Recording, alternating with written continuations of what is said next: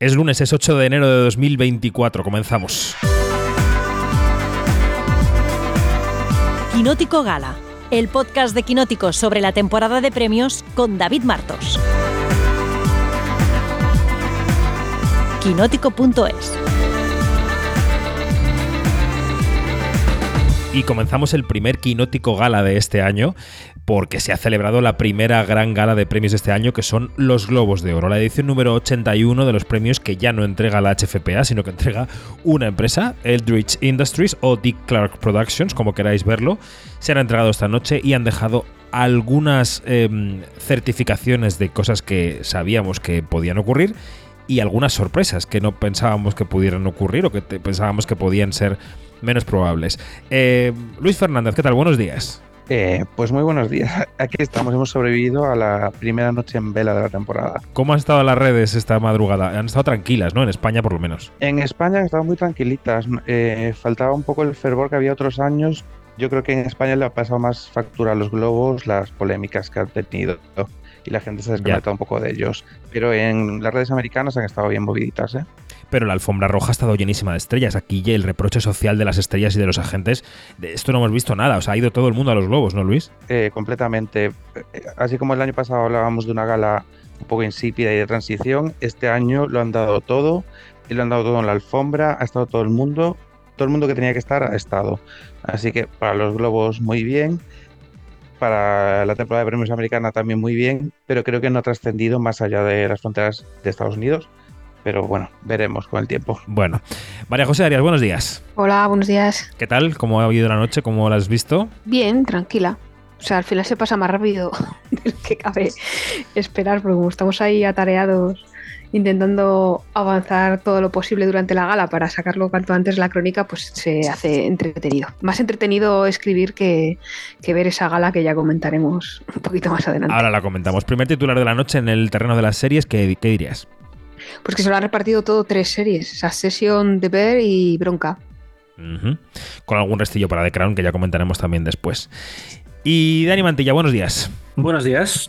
¿Qué tal ha ido el cine? Pues ha sido una victoria más o menos apabullante, no, apabullante, sí se puede decir apabullante para Christopher Nolan y su Oppenheimer, que no hay que sacar tampoco conclusiones eh, demasiado aceleradas, pero sí parece que al final parece em, que estos eh, directores que revolucionan el cine comercial, y estoy pensando en Steven Spielberg, tienen que ponerse serios para que los premios les reconozcan. En el caso de Rey Midas fue con la lista de Sidler y en el caso de Nolan es con em, la el origen de la bomba atómica. Cinco premios. Mm, de todos modos, también he leído por ahí mucho, mucha advertencia y creo que tienen razón eh, diciendo, bueno, el año pasado ahí estuvo los Fableman y luego los Oscar. En fin, quiero decir que, hay, que seguir divorciando los globos de oro de los Oscar, ¿no? Todavía. Bueno, el año pasado es que, hay que recordemos que ganaron los Fableman, Almas en pena de Sharing, esas fueron las dos mejores películas.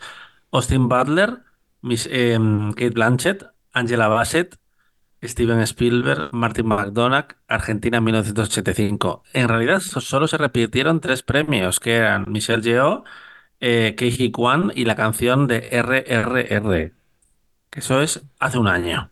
O sea que hay que tomarse con, una cierta cuarentena los, globos de oro, aunque los globos de oro van cambiando y es verdad que se va viendo tanto en sus nominaciones como en sus premios que van alcanzando ese cierto carácter global. Ahora lo, vamos a ver. Em, vamos a repasar algunos momentos de la gala, vamos a escuchar algunos de los audios de la gala que consideramos más destacados. No nos parece que haya momentazos hoy, hay algún momentito, pero no momentazos. Y, mm, y ahora iremos viéndolo. Pero bueno, la cuenta sería que Oppenheimer tiene cinco premios. Em, Anatomía de una caída tiene dos, que se podría ser uno de los titulares de la noche, ¿no? Que esta película, que en principio no sería para los Globos de Oro más allá de la parte internacional, tiene dos premios, porque se ha llevado también mejor guion. Y luego los que se quedan, Pobres Criaturas y Barbie, tienen dos premios cada una. Ahora veremos cómo los repartimos. Pero bueno, empecemos por el principio. Empecemos por el presentador. Joe Coy, el presentador de la ceremonia, que es una persona dedicada a los monólogos de humor. Quiero decir que es un, profesional de este asunto. Ha hecho un monólogo muy... Eh, convencional, tirando de chistes bastante facilones. Eh, hemos escogido como ejemplo esta alusión al, al, al pene de Barry Keoghan, el protagonista de Saltburn. You know what I loved about Saltburn? I learned that satanic families have feelings too. Is Barry Keoghan here? Is Barry Keoghan? Where's Barry Keoghan seated? Where are you? Where? Oh, oh, right there. Where's your penis seated? Down front? That was the real star of the show. That was the real star of the movie. Barry Keoghan's penis. If you haven't seen Salt, if you haven't seen Saltburn, you probably have no idea what I'm talking about. So watch it. Then you'll understand what I was talking about. And then right after that, watch Barbie. And then you're gonna be like, something, something's missing. And then watch Maestro, and you'll be like, oh, there it is. It's on Bradley Cooper's face. what? That's hilarious. It's ma- I was watching Maestro. I was like, that thing was dancing in Saltburn. Bueno, Luis estaba arrancando los ojos esta madrugada con el, con el monólogo. Eh, ¿Qué te ha parecido el papel de Joe Coy? Eh, pues lo comentábamos desde las redes de Quinótico, eh, ha sido un inicio muy desacertado por su parte, sobre todo porque es que no ha hecho gracia, se veía a la gente muy incómoda, él se ha dado cuenta, lo, ha integrado en el discurso intentando normalizar la situación me han contratado hace 10 días, ¿qué voy a hacer?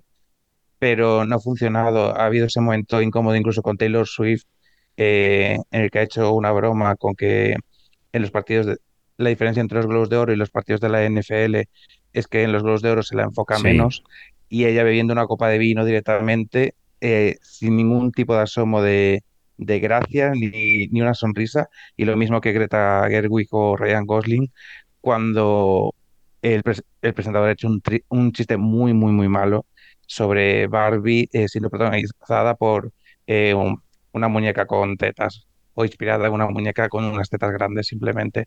Ha sido muy desafortunado, muy fuera de lugar y creo que al público no le ha gustado.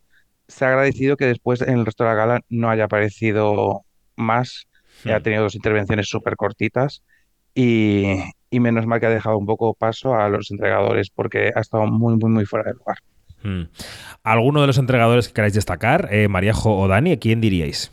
Pues yo creo que han estado divertidos eh, a otro, ay, Audrey Day y John Batiste por un lado, y una pareja que siempre funciona, que a mí me encantaría verles presentando alguna vez una gala entera, que son Will Ferrell y eh, Kristen Wiig, eh, que además han sido, creo que los únicos presentadores que directamente han hecho una mención a los Globos de Oro del pasado, que lo han hecho ellos y también ha sido Robert Downey Jr. Sí, ha sido Robert Downey Jr. con su premio de Oppenheimer. And lastly, Golden Globes journalists, thanks for changing your game, therefore changing your name. Salute.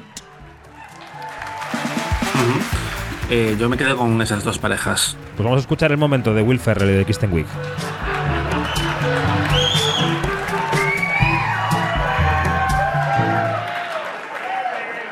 What is going on?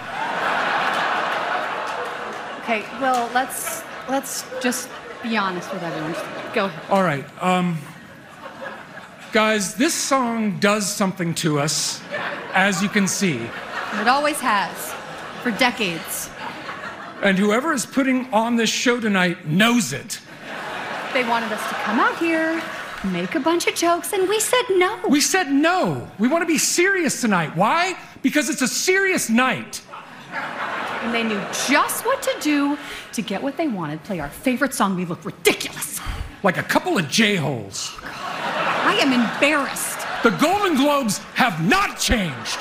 ¿Tú salvas algún presentador de premios, Mariajo? Mira, no. Yo aprovechaba los, los- los- las presentaciones de premios para avanzar los, los párrafos y no perderme ningún premiado ni las, y transcribir las partes de los discursos. Que es un buen uso ¿eh? del tiempo. Que es un buen uso Sí, del tiempo. Porque Bueno, es que justo después del, perdón, justo después del monólogo vino lo de Jared Leto que dije, pensé, madre mía, esto no levanta nada ya. No, no, efectivamente. Bueno, vamos a ir repasando, eh, ya hemos dicho más o menos las, las eh, cintas ganadoras, las series ganadoras, vamos a repasar un poco cómo han ido los premios. El primer premio de la noche ha sido la mejor actriz de reparto de cine, que ha sido para Davine eh, Joy Randolph, que, mm, que se ha llevado uno de los dos premios de los que se quedan, porque también se ha llevado premio Paul Giamatti.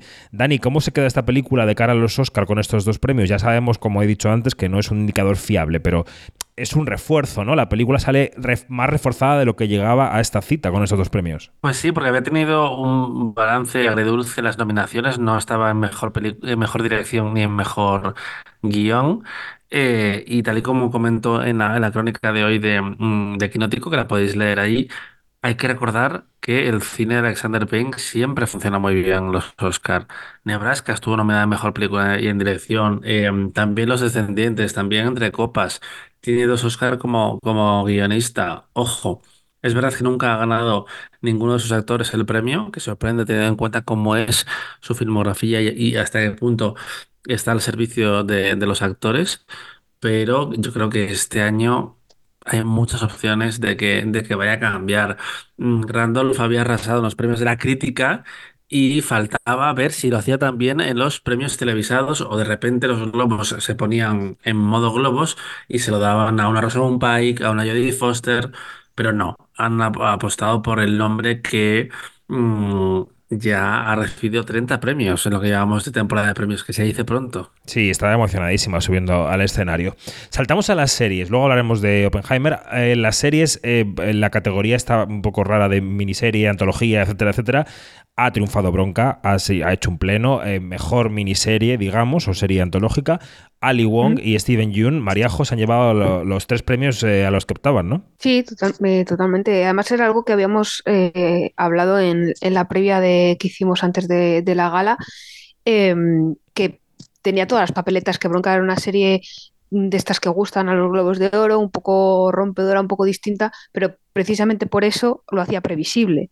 Entonces, bueno, tampoco ha habido, ha sido una gran sorpresa que, que ganase Bronca, porque es verdad que de las que estaban nominadas, quizá en, en actor y actriz, podría haber un poco más de misterio, quizá, pero en miniserie creo que estaba bastante claro. La única que quizá habíamos dicho que podía hacerle algún tipo de sombra a la cocina con química, pero tampoco, creo que han votado mucho a, a lo seguro, tanto en lo que se refiere a, a miniserie como luego cuando analicemos estas categorías en drama y en, y en comedia. Mm.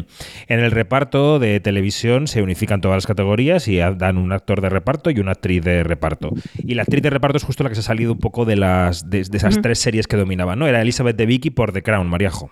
Sí, además es la única que- nominada de una serie que no ha sido de las tres que hemos mencionado que han arrasado y es la que ha conseguido dejar a Succession eh, con una categoría en blanco, porque en Mejor Actriz de Reparto en una serie de comedia, drama o miniserie estaba también Jean Smith Cameron eh, por Succession que no se ha llevado premio y es la única categoría en la que Succession estaba nominada en la que se ha ido de vacío. Es verdad que tenía, habíamos comentado también en las previas que tenía muchas nominaciones, tenía de mejor serie de drama y ocho nominaciones en interpretación, pero es que competían entre ellos en, en las categorías masculinas. Entonces al final como que se iban poniendo la zancadilla a sí mismos. Por eso al final sesión solo, entre comillas, tiene cuatro, pese a que tenía nueve nominaciones. Vamos con una de las sorpresas, Dani, que es el guion. El guion ha sido para Justin Triet y Artur Harari, que es su pareja, los co-guionistas de Anatomía de una caída, la palma de oro del Festival de Cannes, que además ha llevado la película de mejor habla, de mejor película de habla no inglesa, digamos, dejando sentado a J. Bayona, que tuiteaba que estaba contento a pesar de no haberse llevado el premio. Eh, ¿Esto cómo deja la película? Pues la dejé en una gran posición porque al final es que eh, llevamos mm, dos o tres meses donde no deja de ganar premios. Eh, se llevó el internacional en los BIFA, los premios del cine independiente británico.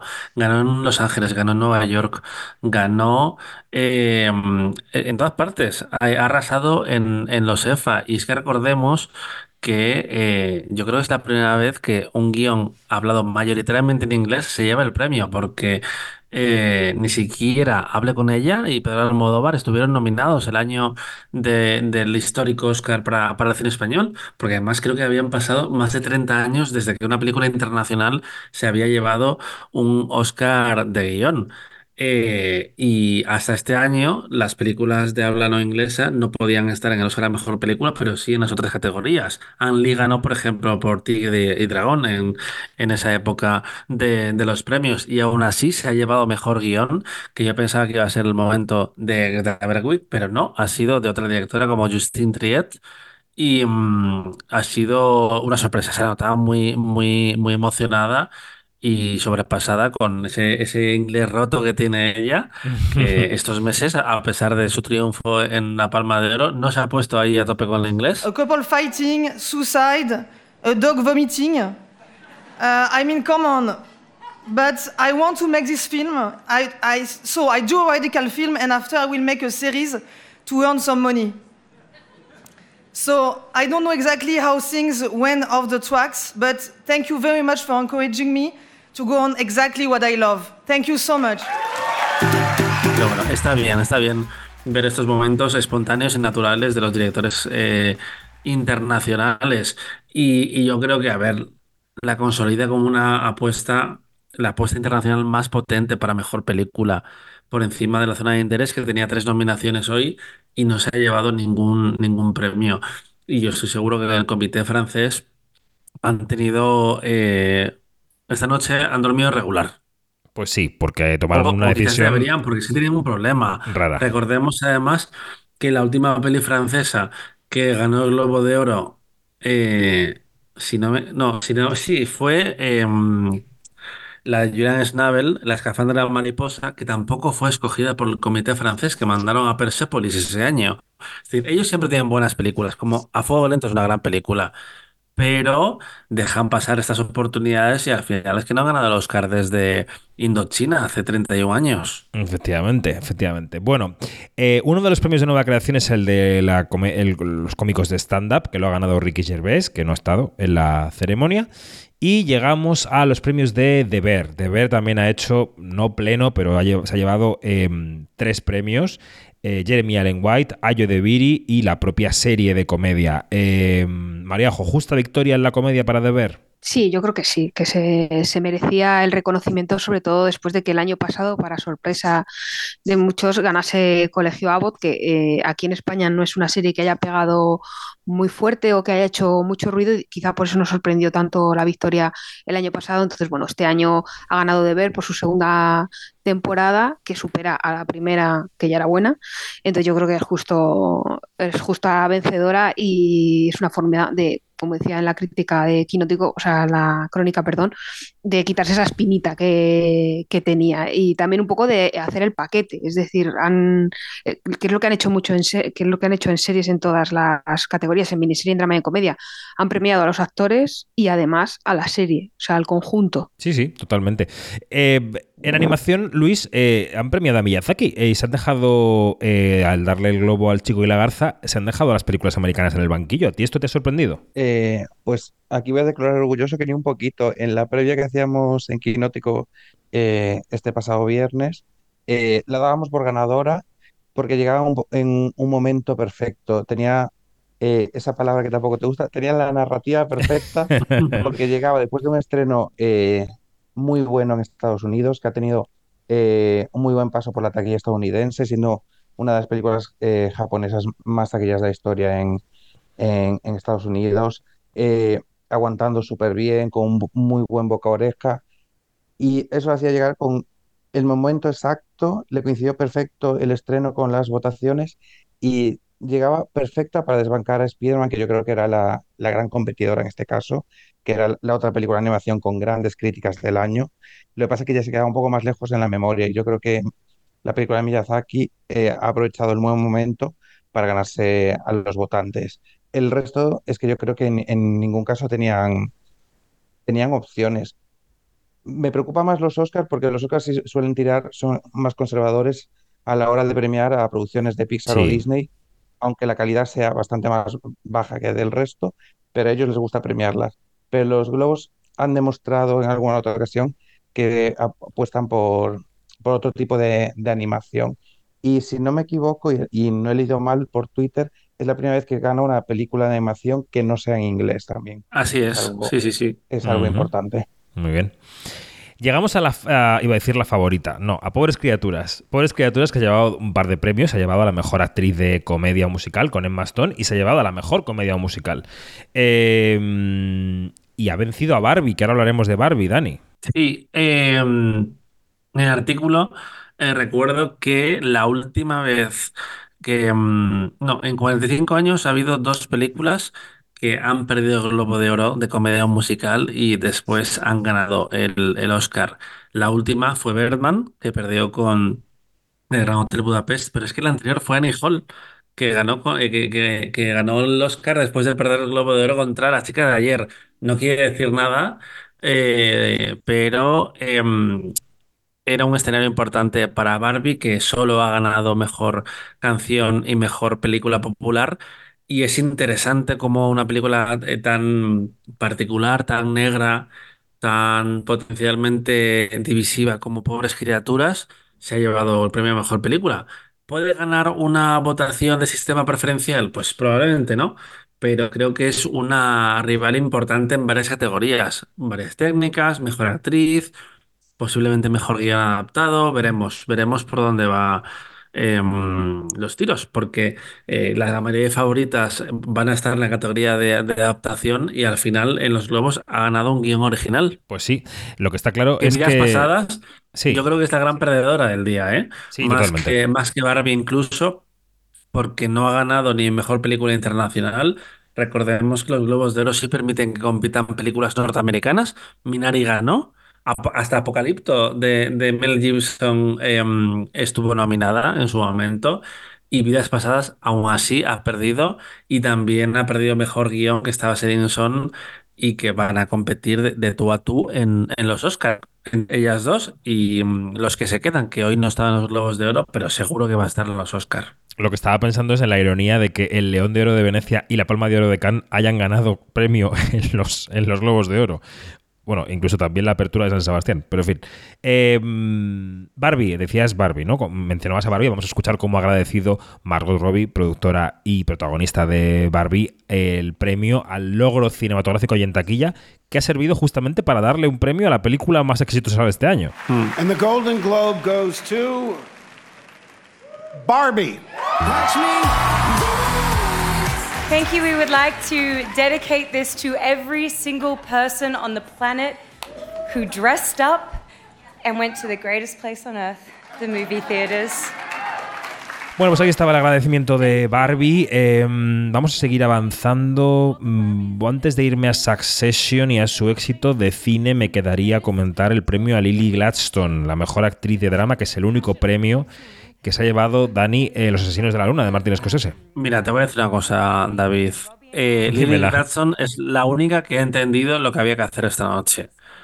Porque los Globos de Oro pueden ser lo que quieran, pero son el primer gran evento televisado de la temporada. Es el primer eh, gran evento del año. Hay que aprovecharlo porque además sucede una semana antes de las votaciones de, de las nominaciones a los Oscar. Y Lily Gladstone ha sido muy inteligente porque ella se ha hecho un Halle Berry porque al reconocer que su presencia en el escenario es mucho más importante que ella, porque hay que recordar que salvo sorpresa mayúscula, eh, va a ser eh, la primera mujer nativa en optar al Oscar el próximo 23 de enero. Pero ella recordaba al, votante que su victoria, en el fondo, es mucho más importante que un, un hipotético segundo Oscar de Emma Stone, por bien que esté, porque la interpretación es fantástica, pero a nivel cultural eh, también es importante. Y esas narrativas cuentan en los Oscar. Y ella lo ha entendido. Y ya ha habido otros años donde los ganadores han hecho grandes discursos. Este no es uno de ellos. No, pero bueno, sí que lo ha empezado hablando en una lengua, lengua originaria y lo ha hecho así.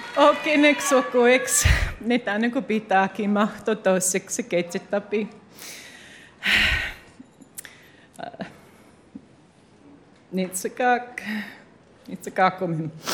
I love everyone in this room right now. Thank you. Um, I, I don't have words. I, um, I just spoke a bit of Blackfeet language, the beautiful community nation that raised me, that encouraged me to keep going, keep doing this. Um, I'm here with my mom, who, um, even though she's not Blackfeet, worked tirelessly to get our language into our classroom. So I had a Blackfeet language teacher growing up. Um, Esta era Lily Gladstone. eh, y vamos ya con las grandes ganadoras de la noche, porque Succession, Mariajo se ha llevado premio para Matthew McFadden, se ha llevado premio para Sarah Snook, se ha llevado premio para Kieran Culkin y se ha llevado la mejor serie, si no me equivoco, ¿no? Exacto, esos cuatro se ha llevado. Y, No, no se podía llevar mucho más, como decíamos antes. ¿Y qué te parece que dicen los globos sobre el final de Succession con estos premios? Pues, pues que bien, ¿no? Por esa sesión.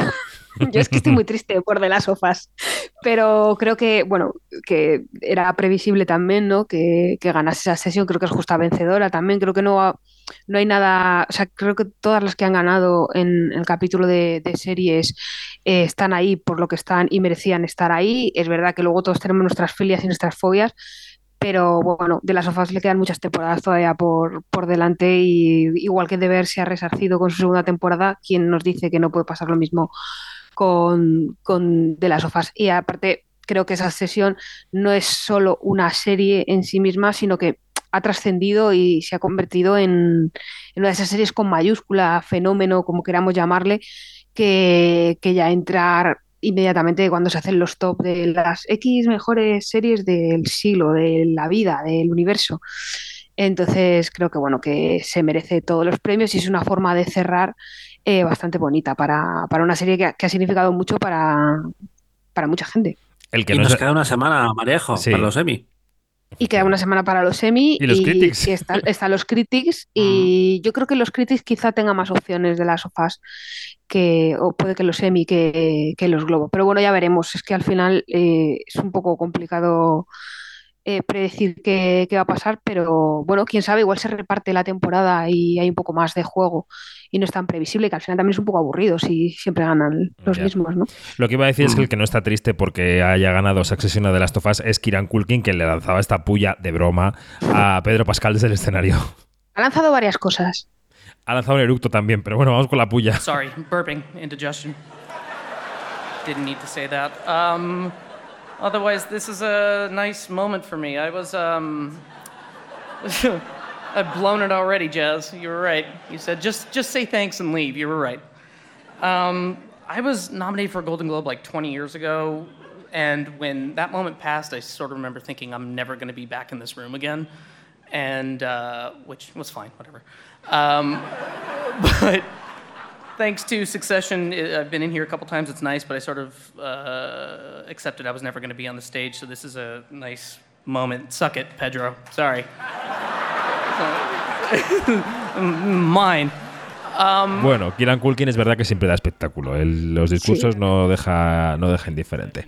Y nos queda, eh, si no me equivoco y no se me escapa nada porque es una lar- larguísima lista de premios, nos queda eh, Oppenheimer con eh, Robert Downey Jr., con Killian Murphy, con la música de Ludwig Göransson, con la mejor dirección de Christopher Nolan y con el mejor drama, ¿no, Dani? Para la película. Así es, se ha llevado cinco globos de oro, que es un bagaje importante. Uno a uno. eh, tenía muchas opciones en todas esas categorías, pero lo que ha sorprendido un poco, particularmente quizás mejor actor, la, categoría que más, es que los haya ganado todos ellos. Eh, los que le parecía, bueno, los que parecían más difícil sobre el papel eran precisamente los premios de interpretación. Por un lado tenemos a Robert Downey Jr., que era su tercer globo de oro. Igual que Paul Giamatti. En su caso había ganado por Ali McBeal y por Sherlock Holmes. Y, mm, y a mí lo que más, la lectura que más me gusta de, mm, de su victoria, que él también ha tenido un, un discurso decente. Quizás esperaba más para alguien como Robert Downey Jr., que tiene esa carrera Sí. y tiene ese, ese carisma ante la cámara, pero él ha ganado con un papel como muy clásico mm, para los premios. Es un villano que em, hay un poco de transformación física, hay eso, esa, enemis- esa enemistad con, con el protagonista. ¿Qué pasa? Hace 15 años, él era Ken, porque hizo la película Tropic Thunder, una guerra muy perra, donde recordemos que hacía blackface. Qué cosa más Em, divertida era Y al final acabó perdiendo contra otro villano, como era en ese caso Heath Ledger. Y él fue como un poco convidado de- de piedra durante toda la temporada de premios. Veremos si es lo que le pasa esta vez a Ryan Gosling. Y Ryan Gosling tiene que esperar otros 15 años para ganar el Oscar por un papel más clásico. Pero bueno, a mí me pareció un duelo apasionante. Mm, quizás, no, quizás no. Iba más con Ryan Gosling, pero no puedo estar en contra de un Oscar, ni de esa interpretación, ni de Robert Downey Jr. Y yo creo que eso va a ser uno de los motivos por los que seguramente vaya a ganar el Oscar. Y es que recordemos que es una persona que caía bien en la industria, incluso cuando era un adicto que ponía en peligro sus producciones. Ahora Mel Gibson, Sí. Que es una persona también muy particular en la industria, dio la cara por él y dijo, yo pago el seguro de esta película íntegramente. Si pasa algo, eh, yo cubro con los gastos eh, porque era el protagonista del detective y cantante. Quiero decir, es una persona que ya entonces era querida y ahora seguramente siga siéndolo. Totalmente. No, te decía que mencionabas a Heath Ledger y que justo ha sido la persona a la que ha mencionado a Christopher Nolan en su Ujú. discurso, porque sí ha sido su primer Globo de Oro y ha dicho, la, ulti- la, u- la anterior vez que estuve aquí, lo vamos a escuchar, fue recogiendo un premio en nombre de otra persona que era el recientemente fallecido entonces Heath Ledger por El Caballero Oscuro. The only time I've ever been on the stage before was accepting one of these on behalf of our dear friend Heath Ledger. And that was complicated and, and challenging for me. And in the middle of speaking, I glanced up and Robert Downey Jr. caught my eye and gave me a look of love and support, the same look he's giving me now, the same love and support he's shown so many people in, in our community over so many years. So, um, I thought it'd be simpler uh, accepting for myself, but as a director, of course, as I stand here, I suddenly realize I can only accept this on behalf of, of people. As directors, we we bring people together and we try and get them to give of their, their best. And uh, Robert, Killian, my partner in crime of 20 years, uh, Matt, wherever you went, and uh, Florence and Emily, just uh, the incredible work of our amazing crew.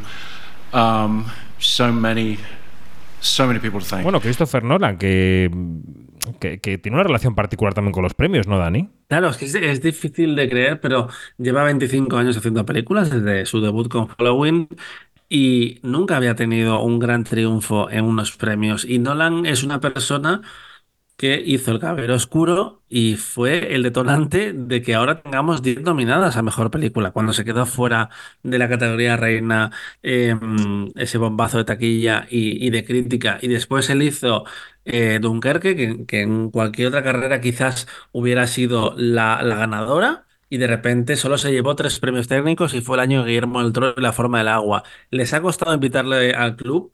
Solo tiene una nominación a Mejor Dirección, recordemos que quedó fuera el año de origen también, que eso fue una cosa bastante loca. Estuvo en mejor película, pero hasta Dunkerque no estuvo nominado como director. Les ha costado aceptarle, pero yo creo que se perfila como su momento, porque Oppenheimer tiene las dos cosas que necesita o que le viene bien a una candidata a Oscar, y es, por un lado, la relevancia histórica, que sea una película importante, y por otro, que dé dinero, que ahora se nos ha olvidado un poco porque el cine adulto ha evolucionado mucho en los últimos años, em, a raíz sobre todo de la llegada de- del cine de superhéroes. Lo siento, Mariajo, pero eh, viene de ahí. Eh, Sí, yo es que ha sido un taquillazo siendo un drama adulto de tres horas. Mm. ¿Qué te parece la victoria de, de Succession? Iba a decir, no, de Oppenheimer, Luis Fernández. Ah, creí que me ibas a preguntar a mí. No, a Luis, a Luis. Pues em, me parece, eh, me parece aburrida. Em, yo en la, en la previa del otro día, en la previa del otro día, eh, creo que le daba todas estas victorias eh, porque apostaba por eh, Cillian Murphy, por, por dirección, pero me parece aburrido realmente. Me alegro por eh, Christopher Nolan porque eh, al revés que Fernando, a mí me gusta, eh, pero claro, mm, no sé si Oppenheimer es la película que quiero que se recuerde de Christopher Nolan. Plan, No es, no es su esencia, no es lo que. Pero está llena la historia de los público. premios de esto, ¿no? Que al final hay directores que consiguen su premio por una película que no es su película icónica, a lo mejor, ¿no? Exacto. Eh, Me, me va a pasar un poco, eh, yo qué sé, eh, no, no se me viene un caso ahora a la cabeza, iba a decir el Gravity de Cuarón, pero claro, es que... eh, Es que bueno, no ha ganado. No sé, claro, no llevo mejor película. No, no sé, me parece aburrido, me parece que el, hoy deberían estar más repartidos los premios. Creo que el haberse dejado a, a vidas pasadas por el camino eh, con cero menciones me parece me parece innecesario que hoy eh, Oppenheimer se haya llevado cinco premios cuando no es una película tan incontestable. Creo que el año tan bueno de películas y se ha demostrado en el, en las 12 nominadas que hay entre, entre comedias y dramas, creo que Oppenheimer no merecía tanto arrase, aunque lo entiendo, es una película de consenso, ha gustado muchísimo. Eh, creo que es mucho más consenso que, que Barbie en este sentido, Hmm, contra la que sí, se ser. creado ciertos argumentos en contra que Oppenheimer no ha tenido que sufrir y, claro, esto la, sienta como gran favorita. Eh, esperaba hoy alguna sorpresa, un cambio en mejor dirección, pues sí, ojalá, eh, pero bueno, se veía venir un poco. También me alegro por, por Nolan, que al final, como eh, decía Dani, a- le ha costado muchos años llegar a donde está, ha tenido que luchar más que nadie para entrar en, este círculo de privilegiados. Entonces, me alegro de que se le reconozca el, el gran trabajo que ha hecho durante años y años. Ojalá esto hubiera sido con Interstellar y no con Oppenheimer, pero bueno, en ese equipo me quedaré yo solo. Bueno, pues tenemos que ir No cerrando te ya creas esta... que estás tan solo. tenemos que ir cerrando ya esta, esta grabación del primer Quinótico Gala del año. Así que. No, has- David, una cosa, una cosa importante. Nos queda un comentar. minuto, Daniel. Nos queda un minuto. Bueno, lo cuento súper rápido. Cuéntalo. El salseo que ha sucedido fuera de cámaras, porque por lo visto eh, ha ido Selena Gómez a pedirle una foto a, Tim- a Timothy Salamet, eh, Chalamet y Kylie, Kylie Jenner, su novia, ha dicho que no. Y, y se ha visto después y se ha grabado cómo eh, Selena Gómez se lo contaba a Taylor Swift, que ella está siempre en todas las salsas. Esto es muy Así que con esa salsa rosa os dejo. Yo no me había enterado de nada de esto, la verdad, porque estaba aquí con mis cosas y no me he enterado. Bueno, he visto, he visto ahí un vídeo de, de Chalamet hablando con la novia y algo he, he intuido, pero no he acabado de cerrar el círculo. Muy bien, buena nota de color para el final. Fenomenal. Eh, Dani, Mariajo, Luis, a terminar todo para la portada de Quinótico y a descansar. Un beso. Chao. Un abrazo. Chao.